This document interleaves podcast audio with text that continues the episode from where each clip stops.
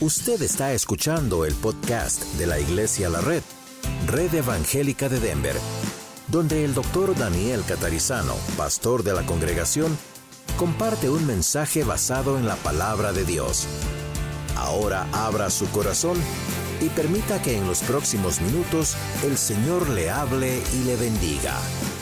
Señor, te pedimos que al leer tu palabra nos ayudes a tener reverencia a ella, ayúdanos a tener reverencia al mensaje, a estar súper abiertos en todo nuestro ser para poder recibir tu palabra. Rogamos en el nombre de Jesús. Amén.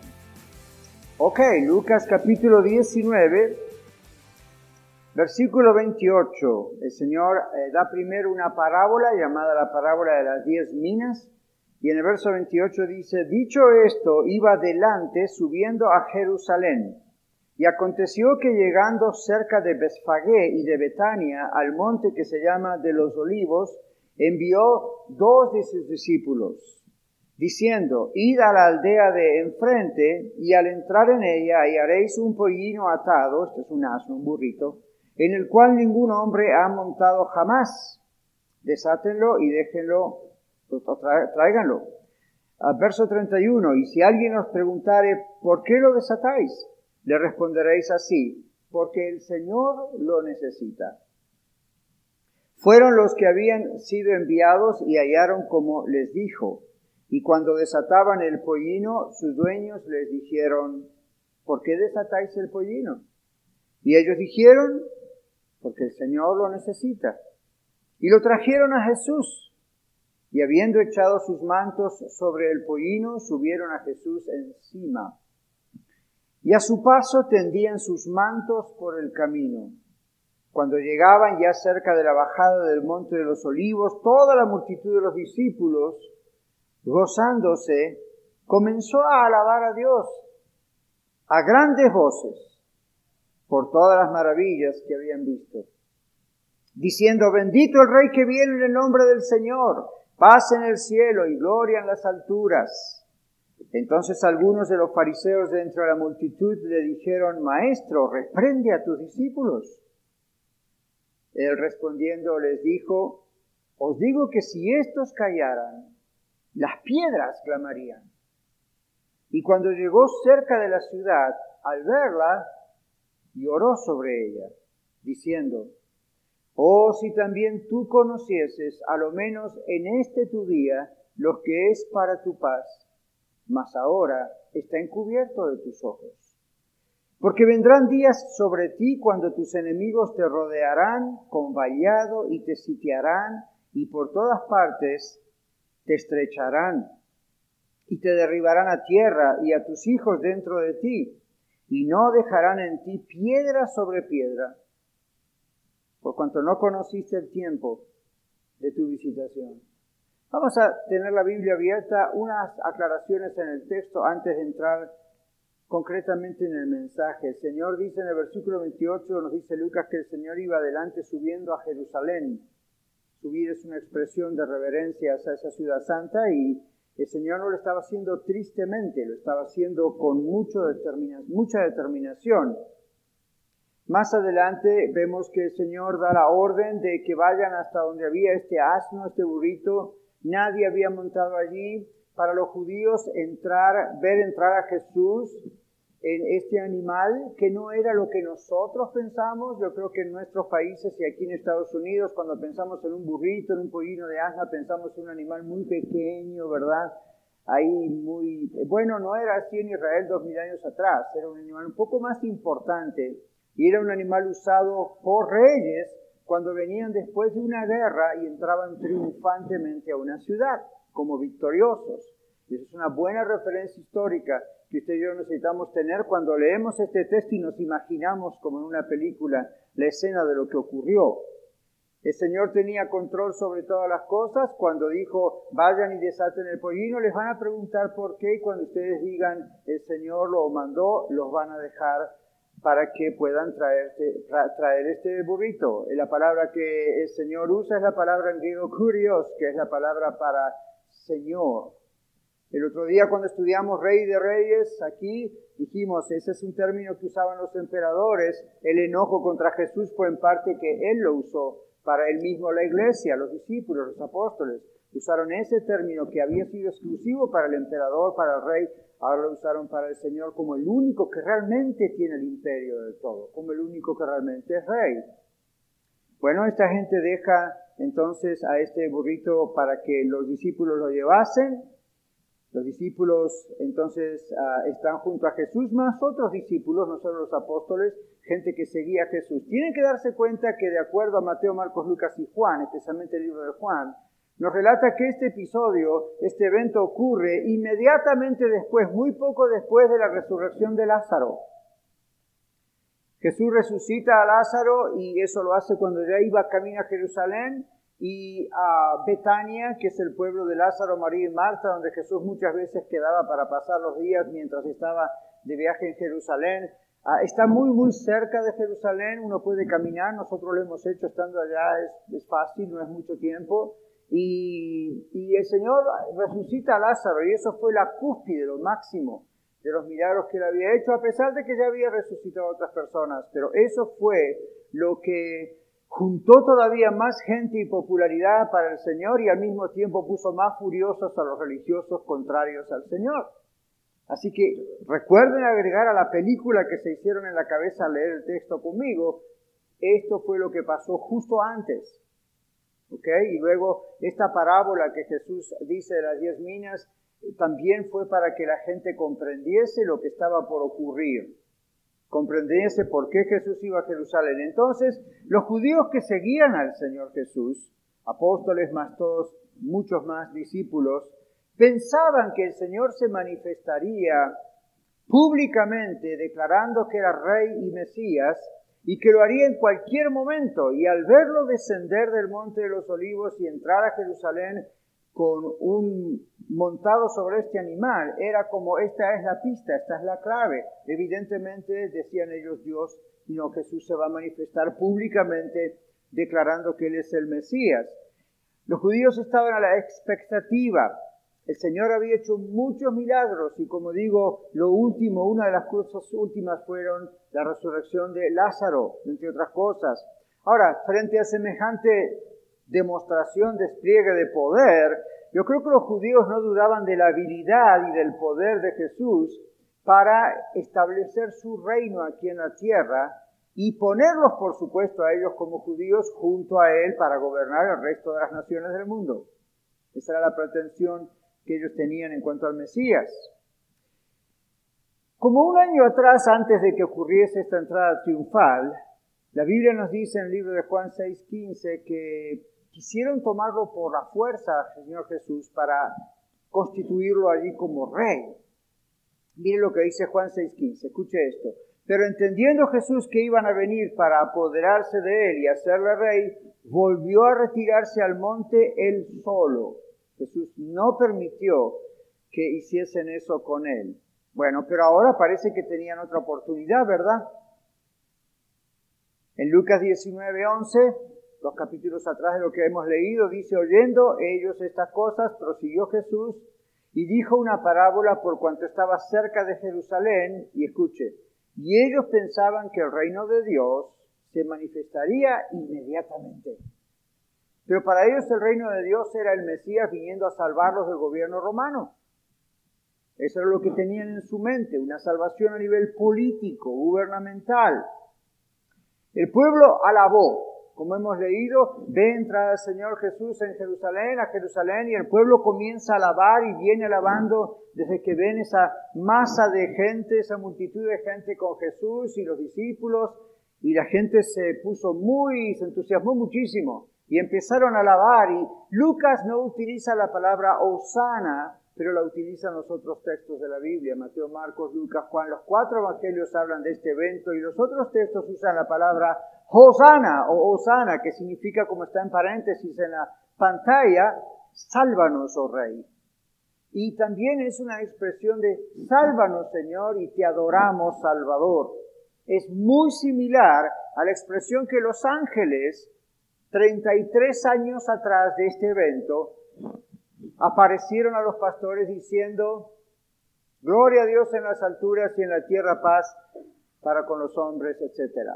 Esa expresión de gloria a Dios en las alturas, en la tierra paz, está encapsulada en, este, en esta sola palabra aramea, Osana. Sálvanos, oh Rey, sálvanos, Señor. Gloria a Dios en las alturas. Bueno, el pueblo empezó a cantar todo eso, empezó a, gritar, empezó a realmente, eh, pues estaban tan contentos para ellos, ok, por fin después de tantos siglos el Mesías vino y en cualquier momento toma control y va a tener poder sobre el gobierno romano. Amin Kamán pudo resucitar muertos, ¿cómo no va a poder destruir este gobierno? Las cosas que habrán pensado, ¿verdad? Empezaron a alabar y adorar al Señor. Bueno, el pueblo alabó al que querían poner como rey la pregunta es, ¿lo querían como rey de sus vidas? ¿O simplemente lo querían como rey en el gobierno? Mi primer punto es, Osana, sálvanos, oh rey, una alabanza interesada. Estaban alabando a Dios por un interés personal. El Señor frustró otra vez las expectativas de ellos de colocarlo allí como rey o de que ellos pensaron él entrando así en un anillo, él iba a declarar que era el rey y el Mesías. Bueno, el Señor frustró los planes de esta gente, entonces otra vez, ¿por qué gritaban, Osana, Osana, sálvanos, oh rey, viva el rey? Frente a tal despliegue público de alabanza, nosotros nos preguntamos, cuando gritaban, sálvanos, oh rey, la pregunta es, sálvanos, oh Rey, ¿de qué? Esa es la pregunta. ¿Por qué alababan diciendo, sálvanos, oh Rey, Osana? La pregunta es, sálvanos de, de qué? ¿Del imperio o, qué, qué? ¿Sabía este pueblo lo que estaban diciendo al alabar de esa manera tan maravillosa, tan magnífica? Probablemente no sabían lo que estaban haciendo. A veces cuando usted viene aquí a alabar al Señor, yo quisiera saber si usted sabe exactamente lo que está haciendo. Los líderes judíos obviamente no estaban alabando al Señor ni gritando Osana, al contrario, se pusieron ahí para decir, dile a tus discípulos que paren esto, es una blasfemia, te están llamando Dios. Ellos esperaban un Mesías político, los líderes y veían que Jesús no iba por el lado político, ellos lo entendieron. El pueblo, la multitud quería un evangelio más fácil, más fácil, un evangelio sin sacrificios personales. ¿Cómo sabemos esto? Porque varias personas habían dejado al Señor cuando Jesús le dijo, el que no muere a sí mismo no puede seguirme, en otras palabras. Y varios dijeron, no, no, no, no, no, no, no, güey, está bien, y no vamos a la sinagoga, y si quieres adoramos, y cantamos, y te escuchamos predicar, y gracias por los milagros, tú sanaste Jesús a muchos de nuestros parientes enfermos, a nosotros muchos también, y tú resucitaste muertos. ¡Wow, Señor! Escuchamos que tú caminaste sobre las aguas. Señor, y me acuerdo cuando multiplicaste los panes y los peces, nosotros estábamos ahí, y fuimos satisfechos. Pero Señor, hasta ahí, ¿ok? Sacrificar nuestra vida para seguirte a ti, decir que tenemos que morir a nuestro yo, a nuestro orgullo y dejarlo todo y decir nuestro trabajo, nuestro matrimonio, nuestros hijos, nuestra vida personal y familiar y física solo tiene valor si te seguimos. Well, that's a little too much. Pero Osana, gloria a ti. Ah. El Señor nuevamente frustró las expectativas de esta gente. ¿Saben por qué? Aún no era el momento de un triunfo político mundial. Eso ya va a llegar. ¿Y sabía qué? Usted y yo vamos a ser parte de eso. Pero todavía no era el momento. Ahora era el momento de cumplir el triunfo sobre el pecado y la muerte. El rey venía para ofrecer no solo a los judíos, sino al mundo salvación del pecado y de la muerte. Sin embargo, aún en medio de esa ceguera espiritual, Jesús sabía lo que estaba en nuestros corazones y sin embargo Jesús acepta la alabanza. ¿Se dio cuenta? Cuando los fariseos les dice, ya párele, ¿qué dice Señor Jesús? No, si yo los dejo, si estos callan, las piedras van a gritar alabanzas. Las piedras, la naturaleza, parte de lo que Dios creó, va a darle gloria. Esta gente en medio de su ceguera espiritual, sin reconocer realmente quién era su Mesías, quién es el Salvador, estaban cumpliendo la profecía del libro de Zacarías, capítulo 9, versículo 9. El profeta Zacarías estaba diciendo, que esto iba a ocurrir, que Jesús iba a entrar en un pollino de asno. Exactamente, siglos después es exactamente lo que ocurre en este momento que estamos allí leyendo de la historia. Jesús dijo, si ellos no alaban, si ellos no me adoran, hasta las piedras pueden llegar a cantar. En otras palabras, observe esto, si ellos no hacían eso, y esto es un proverbio que Jesús usa, no un proverbio de la Biblia, pero es un proverbio que Jesús usa, que dice si algo no pasa, hasta las piedras pueden hacerlo ocurrir o pasar. ¿Qué está diciendo? Bueno, otra vez es un proverbio para mencionar que podía ocurrir un fenómeno sobrenatural si los seres humanos no hacían lo que tenían que hacer en cuanto a la adoración.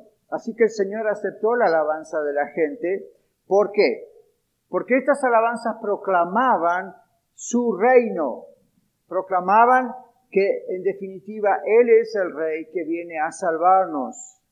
Y eso ocurrió unos días después, una semana después Jesús murió en la cruz del Calvario. ¿Ok? Y ese fue el triunfo. Si ellos no proclamaban a Jesús como el Rey, como el Señor, como el Mesías, como el Salvador, ¿saben qué iba a ocurrir? Dice Jesús, la misma naturaleza lo iba a hacer. Ahora, no se extrañen, no se extrañen, esto era un proverbio para decir que puede ocurrir lo imposible. La naturaleza reacciona o es estimulada sobrenaturalmente por Dios cuando Dios se presenta, o escuche esto, cuando Dios se aproxima de una manera más fuerte, si se quiere, de una manera especial, la naturaleza reacciona. ¿Quieren ejemplos? Cuando el Señor Jesús murió, dice Mateo 27, 51, el cielo se oscureció y hubo un terremoto. Cuando Elías oró, el profeta Elías oró, Dios produjo fuego que cayó sobre ese altar y consumió hasta el agua, todo. En Primera de Reyes 18:38 encontramos esa historia. Cuando Dios llamó a Moisés al ministerio a sacar al pueblo de la esclavitud de Egipto, ¿qué pasó allí? La zarza empezó a arder. No se consumía ese árbol de la zarza. Éxodo capítulo 3 versículo 2 nos cuenta esa historia. Cuando Dios le dio a Moisés los diez mandamientos y lo llamó a que subiese a la cima del monte Sinaí, ¿qué pasó? El monte tembló, hubo relámpagos, hubo truenos. Éxodo 19, 16 nos dice esto y además Dios dijo que nadie se acerque al monte y lo toque porque va a morir fulminado. Cuando la iglesia oró pidiendo valor después de la persecución a algunos de los apóstoles, la iglesia no oró para que Dios librase a los apóstoles y a ellos mismos. La iglesia se reunió a orar como nosotros los jueves a las seis de la tarde para pedirle a Dios valentía y valor, coraje para seguir predicando el Evangelio. Y la Biblia dice que Dios hizo que el lugar donde estuvieran tembló. El lugar donde estaban tembló por la presencia del Espíritu Santo. Por último, y esto está en Hechos 4, en Romanos capítulo 8, por último, nos dice que la naturaleza gime hasta la redención de los hijos de Dios.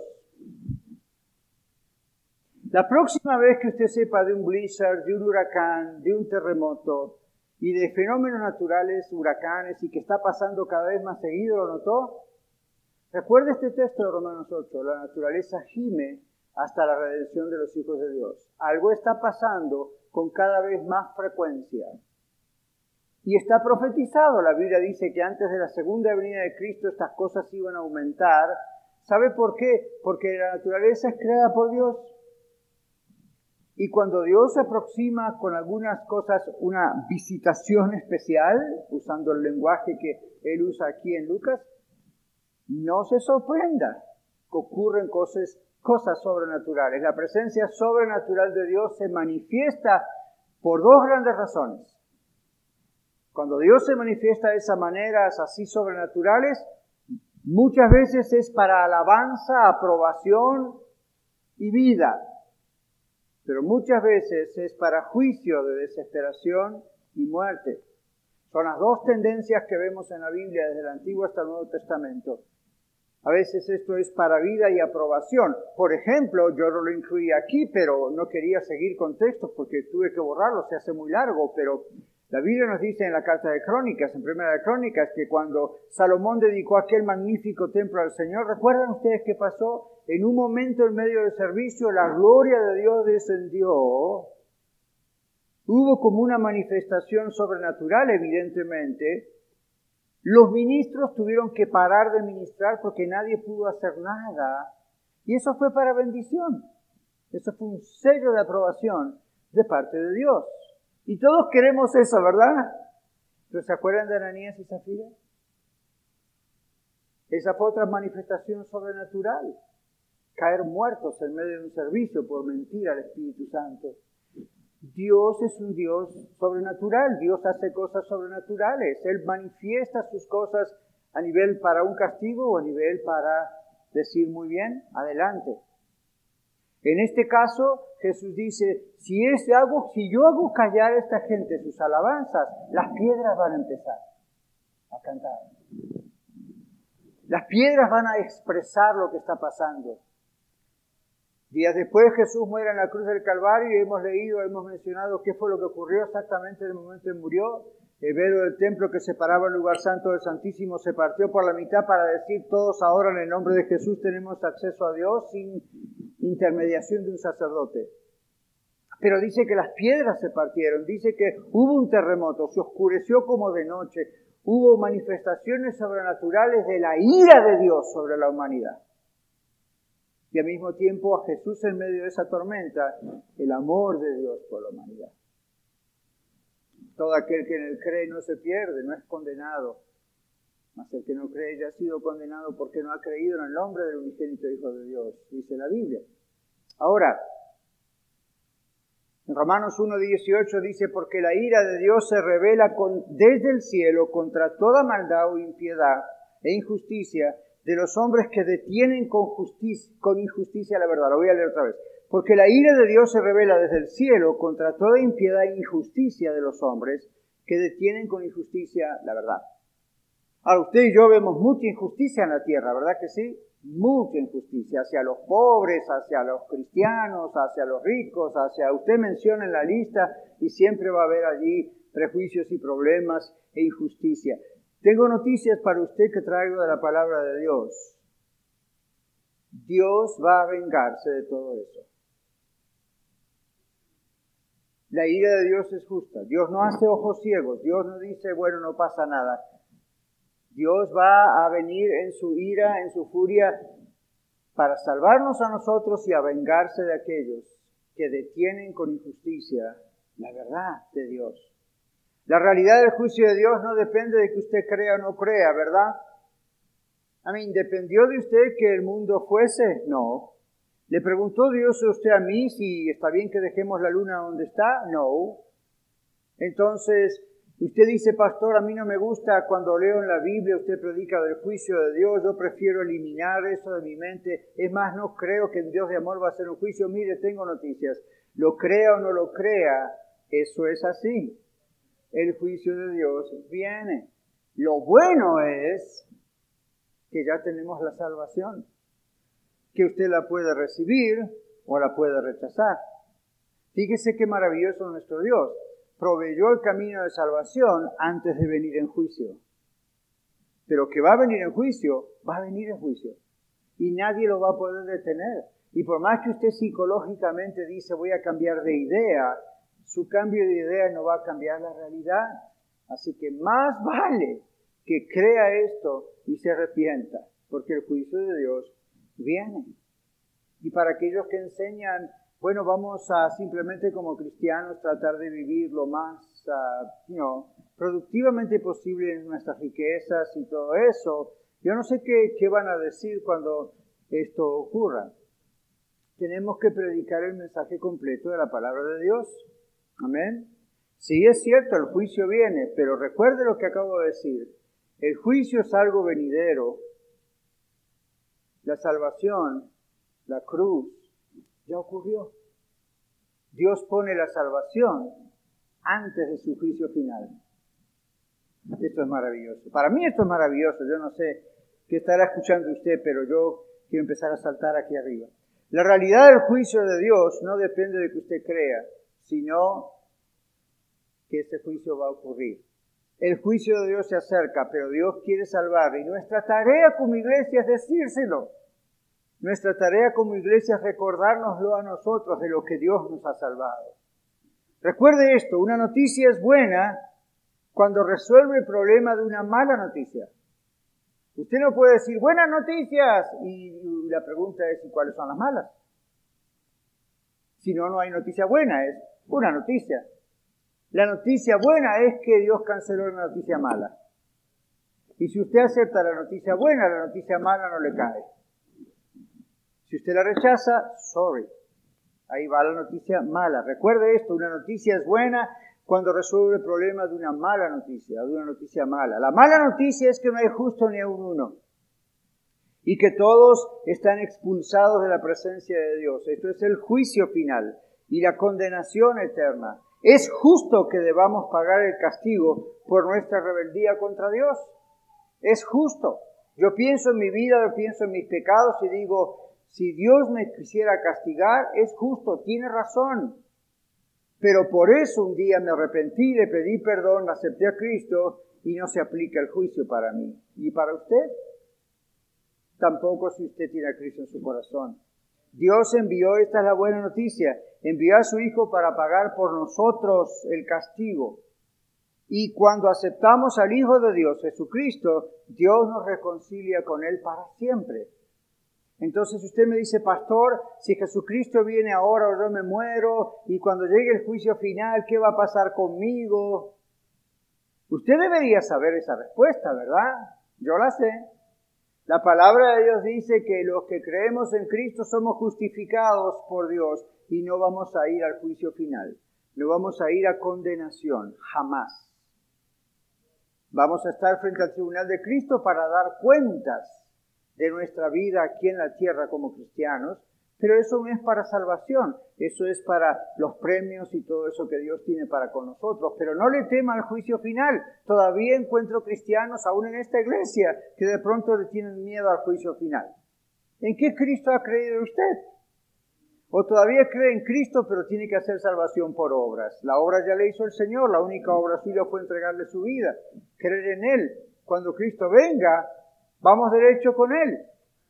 Y nuestros vecinos de al lado dicen ustedes son un poquito orgullosos porque quienes creen que son para que Dios los salve, justamente porque no somos nadie, es que le hemos entregado a Cristo nuestra vida y Él nos ha salvado.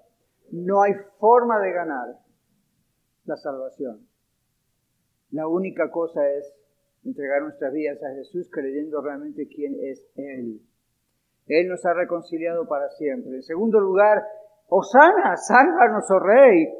La pregunta es, ok, ¿qué refleja nuestra alabanza cuando cantamos esto y reconocemos a Cristo como nuestro Rey personalmente también? ¿Qué aprendemos del relato de la entrada triunfal que acabamos de estudiar?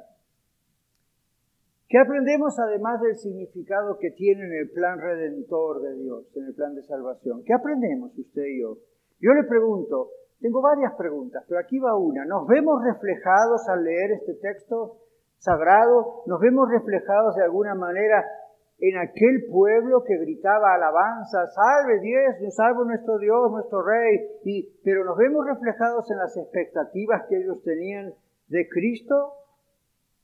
Luego cuando Jesús llega a Jerusalén llora y dice, serás destruida porque no conociste el tiempo de tu visitación. Nos vemos usted y yo, nos alarma esa advertencia de juicio por no reconocer nosotros el tiempo de la visitación de Dios.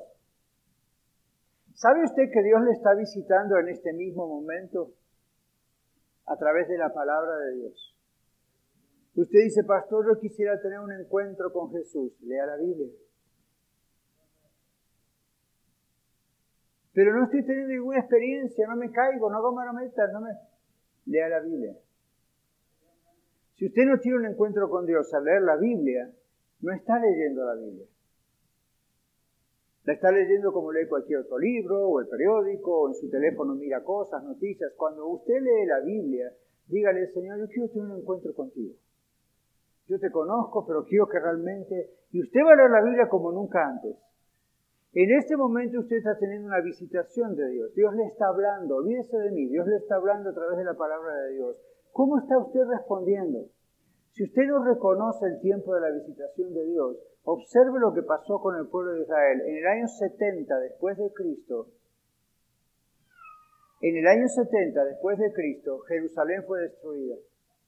El templo, que era la conexión de ellos con Dios, fue derribado y tal cual profetizó el Señor, no quedó piedra sobre piedra. Ni una. No quedó. Ahora estamos hablando de piedras monumentales, no estamos hablando de 2 by 4 rock. Estamos, no estamos hablando de ladrillos y algunos hierros por ahí, estamos hablando de piedras monumentales. Mi esposa y yo cuando lo vimos en Israel nos llevaron ahí a bien profundo abajo de la tierra, donde todavía están algunas de las piedras que eran la base. ¿Sabían ustedes que hay piedras que son como toda esa pared, es un solo bloque? Incalculable la cantidad de toneladas que piensa. ¿Sabe? El Señor dijo, no va a quedar piedra sobre piedra, la destrucción va a ser total. Él lo dijo en el año más o menos 33 después de Cristo. Para el 70, haga la cuenta, viene y destruye otro imperio, la ciudad y el templo, que para ellos era como destruir su relación con Dios. Jesús le dijo, Jerusalén, Jerusalén, esto va a pasar porque no conociste el tiempo de tu visitación. Yo vine, hijo de Dios hecho hombre, no reconociste que soy el Mesías. Ahora, cuando yo leo esto, digo, bueno, es un evento espiritual, es un evento histórico, hay registro histórico de todo esto, arqueológico, pero piénselo al leer la Biblia, ¿y esto cómo se aplica en mi vida? Si usted hoy no reconoce el tiempo de la visitación de Dios, Dios le está diciendo, viene un juicio final. Todavía está tiempo de arreglar cuentas con Dios. Entonces dice aquí, ¿nos alarma la advertencia del juicio venidero por no reconocer el tiempo de la visitación de Dios? O decimos, no, no me alarma porque yo sigo a Jesús.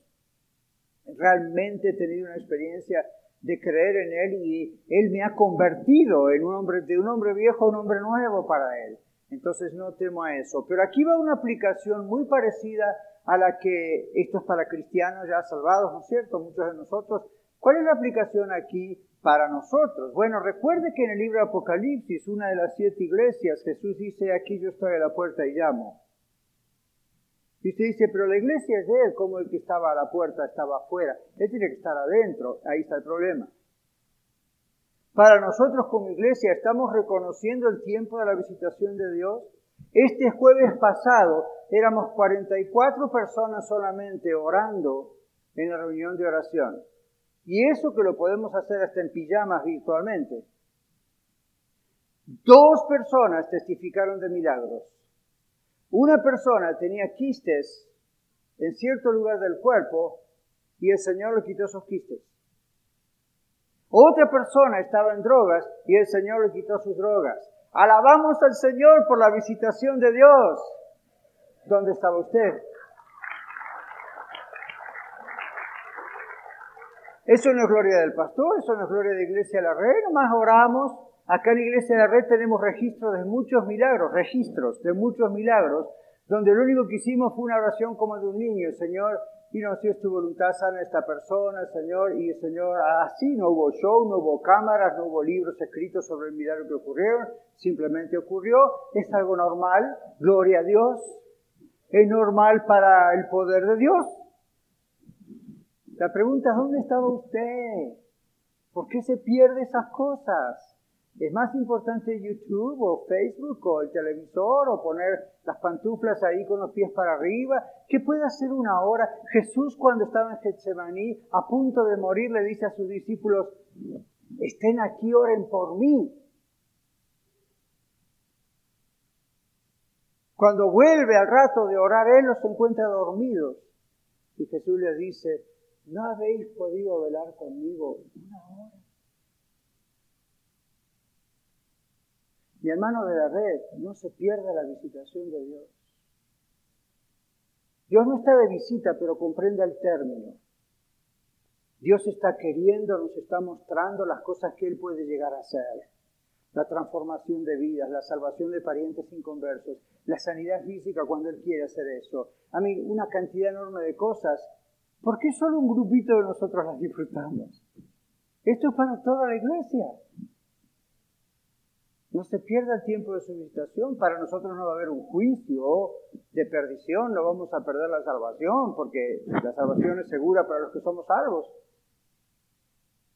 Pero ¿por qué perder esto cuando el Señor quiere hacer esto? Una... Estamos orando hace como dos años por un avivamiento. Dios sabe cuándo vendrá, esto está en manos de Él, no lo vamos a fabricar. Mi pregunta yo al pastor, el pastor a, a Dios, ¿por qué todavía no? ¿Por qué todavía no? ¿Estaremos distraídos quizás? ¿Estando en otra cosa? Bueno, estaremos cantando como aquellos hace dos mil años, ¡Osana, sálvanos, oh Rey! Sin saber lo que estamos diciendo, sin saber lo que Dios requiere. Yo le invito al Señor, yo le invito más de parte del Señor, que cambie de actitud, que sintonice el canal de Dios, que se dé cuenta que Dios quiere actuar en su vida y quizá usted le está poniendo el freno aunque le alabe. Ábrase, abra su corazón al Señor, hermano cristiano. ¿Qué aprendemos entonces del relato de la entrada triunfal? ¿Nos alarma las advertencias o nada, whatever? A ver qué voy a comer hoy. ¿Qué restaurante está abierto hoy? Sorry, es mi deber como pastor sacudirnos un poquito, ¿verdad? Y decir, ok, Señor, you know, despiértanos, despiértanos, despiértanos, despiértanos, despiértanos, Señor, despiértanos. Usted sabe que usted no está aquí por mí, ¿verdad? Si está aquí por mí, por favor, váyase. Usted tiene que estar aquí por el Rey de Reyes. ¿Okay? Desde el Antiguo Testamento, este tiempo de visitación es una bendición de los creyentes. Es una bendición para los creyentes. O es juicio para los incrédulos. Cuando el Señor regrese a la tierra, los muertos en Cristo resucitarán primero y usted y yo, si estamos vivos, seremos transformados en el velocidad de ojos. Si se van a escuchar gritos de alabanza, nunca el universo va a haber escuchado tantos gritos de alabanza como los que usted y yo vamos a dar cuando ascendamos con Cristo. Nunca. Pero se van a escuchar gemir de toda una humanidad que rechazó a Cristo. Va a ser terrible. Va a ser terrible. Bueno, entonces, desde el Antiguo Testamento, de la primera parte de la Biblia, siempre hubo esta combinación. El pueblo de Dios alabando y exuberantemente cantando al Señor y los enemigos siendo destruidos. Debemos recordar que el rechazo del amor de Dios y su gracia se transforman en su ira de rendición de cuentas y de juicio para aquellos que le rechazan después de todo el amor que el Señor de tal manera nos ha amado. ¿Cómo va a rechazar eso? Bueno, nuestra alabanza al Rey Jesús debe reflejar, mis hermanos, nuestra relación personal con Él. Se lo digo otra vez. Nuestra alabanza a Dios debe reflejar nuestra relación personal con Él. Los salvados por el Señor le alabamos. ¿Por qué? Porque Él es Dios, porque Él es nuestro Dios, Él es nuestro Rey. Le alabamos porque Él es nuestro papá, es nuestro mejor amigo, es nuestro hermano, es nuestro Señor. Es todo para nosotros. Cuando cantamos, tratamos de expresar en letras que otros escribieron como si nosotros lo hubiésemos escrito. Usted dice, pastor, y si no sé la música, y apréndala. Léala en voz alta. Yo cuando no conozco la música de un canto, porque es la primera vez o la segunda o la tercera, lo leo en voz alta. Pero quiero alabar al Señor, el Señor es digno de alabanza. Siempre le decimos, no es un show, no es un entretenimiento, no es un pasatiempo hasta que el pastor pase al púlpito a predicar. Usted está hablando con Dios. Y Dios está ahí, ¿ok? ¿Ven? O, ¿qué pasa? ¿Por qué no me das? ¿No soy nada para ti? ¿Saben lo que pasa? La pregunta es, ¿es el Señor Jesús el Salvador que usted esperaba? ¿O honestamente usted se siente frustrado con Jesús porque Él no vino a resolverle todos sus problemas? ¿Será que usted se siente frustrado o frustrado con Jesús porque servirlo a Él le trae a usted muchos inconvenientes? Servirlo a Él tal vez le trae problemas, quizá persecución, burla de sus familiares, compañeros, amigos, etcétera, vecinos. ¿Será que servirlo a Él es inconveniente? Mire, un domingo estamos aquí a las 2 de la tarde, a mí, hoy no juegan los broncos, ¿verdad? ¿Será que es muy inconveniente? ¿Será que... Entonces, si eso es lo que pasa, yo no le juzgo, Dios no le juzga, pero le dice, watch out, tenga cuidado. Lo primero, primero. ¿Qué es lo que está pasando, verdad, en su corazón para de pronto venir a la iglesia a adorar a Dios como familia cuando es conveniente? o cuando usted puede, o cuando usted quiere, o depende del clima. Y no, a mí no me va a ofender con eso, a la iglesia no va a ofender usted con eso. Piensa en su relación con Dios. Ese es el problema. Dios dice, no dejemos de congregarnos como algunos tienen por costumbre. Dios dice, estemos unidos esperando la venida de Jesús. ¿Se imaginan qué maravilloso sería si Jesús viniera uno de estos días y estamos acá en la reunión? Qué bueno sería, ¿verdad? pero podemos llegar a estar en el baño, o en casa, trabajando, no problem. Pero esto es lo que les digo, miren, no salga de esta iglesia porque sería un insulto a Dios. No salga de este templo hoy diciendo, escuchaste las pedradas del pastor, esa fue para ti. Usted se ríe, pero eso es una especie de maldición que usted se echa sobre sí misma o sobre sí mismo. Tómelo con seriedad.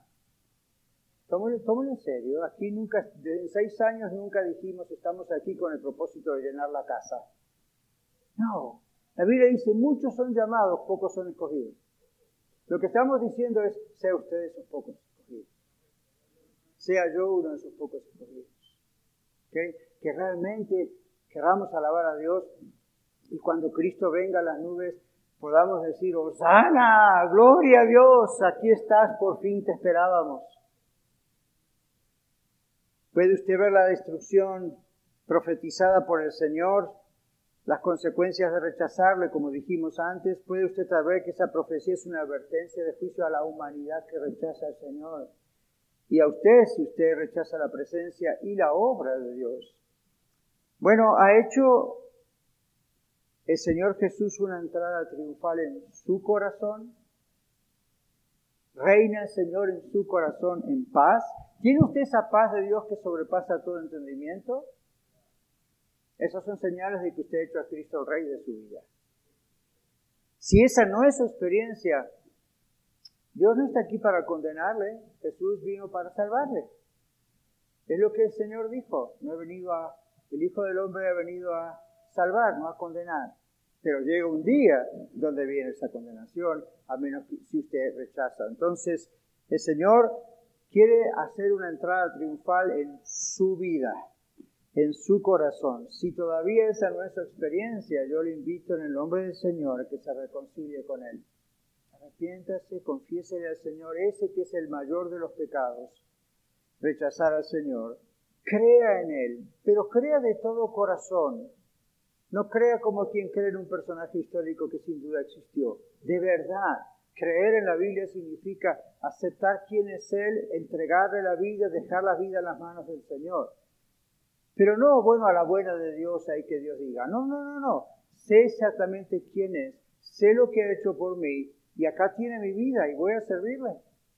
Con mi vida, en mi trabajo, en mi matrimonio, con todo, porque Él ahora es mi Dios. Esto es obedecer la voluntad de Dios, esto es obedecer la única obra que usted debe hacer Dice, pastor, la salvación no es por obras, dice siempre la Biblia, y usted lo repite. Claro, Pero el Señor dijo cuando le preguntaron qué obra hay que hacer para ser salvos o para entrar al reino de los cielos, Jesús dijo, hay una sola obra que Dios demanda, que crean en Él. No que crean en Dios, que crean en Dios por supuesto, pero que crean en el que Dios ha enviado para salvarlos. Esa es la única cosa que usted tiene que hacer. Y si cree de todo corazón, Dios le va a perdonar, Dios le va a salvar. Para nosotros que ya hemos, gracias al Señor, hecho esa decisión y hemos obedecido a Dios, Dios ha entrado triunfalmente en nuestro corazón. Seamos entonces fieles súbditos. ¿Qué le parece? No es una palabra popular, ¿verdad? Pero esa es la idea bíblica. Seamos fieles súbditos. Seamos fieles hijos de Dios para alabarle en espíritu y en verdad. ¿Qué le parece? Eso es lo que Dios ordena. ¿Y qué va a pasar? El mundo va a ver al verdadero Rey de Reyes y Señor de Señores, victorioso, y van a decir, esta persona es diferente porque Jesucristo reina en ese corazón. Vamos a cerrar nuestros ojos y vamos a orar. Si usted no ha recibido al Señor Jesucristo, no ha creído todavía en Él, recuerde, quizás cree en Él como quien cree en un personaje histórico. No se trata de eso, repito, si usted no le ha entregado su vida al Señor Jesucristo aún. Pídale perdón al Señor, dígale en sus propias palabras, Señor, yo no sabía todo esto, no le presté atención, creí que creía, creí que soy un creyente, pero Señor, ahora me doy cuenta de lo que está pasando aquí. Tú eres Dios, tú eres el que se encarnó para pagar en mi lugar porque yo no podía pagar por mí mismo jamás. Te pido que me perdones por ser pecador. Se dio cuenta que muchas veces decimos perdóname por mis pecados. Entonces la gente piensa, robé, maté, fallé. Ok, fine, pero el problema de decir eso es confundirse a veces. Cuando decimos perdóname, es perdóname porque soy pecador. Por naturaleza, todo ser humano es pecador, perdóname por no haber reconocido eso. Hoy reconozco que soy pecador y que merezco el juicio eterno, pero yo no quiero eso para mi vida. Te pido perdón y que la sangre de Jesucristo que fue derramada en la cruz me lave, me limpie, me salve. Acepto tu perdón, Señor Jesús. Aquí tienes mi vida. Quiero ser tu hija, tu hijo. Adóptame como tu hijo. Quiero ser salvo. No quiero ir a juicio. Y esta no es una simple oración que a lo mejor hice muchas veces. Señor, realmente quiero que esto sea verdad en mi vida. Transfórmame, sálvame. Reina, reina en mi vida. No desde afuera, Señor, sino desde adentro. Aquí estoy para ti en el nombre de Jesús. Muchas gracias por escuchar el mensaje de hoy. Si tiene alguna pregunta en cuanto a su relación personal con el Señor Jesucristo o está buscando unirse a la familia de la Iglesia La Red, por favor no duden en contactarse con nosotros.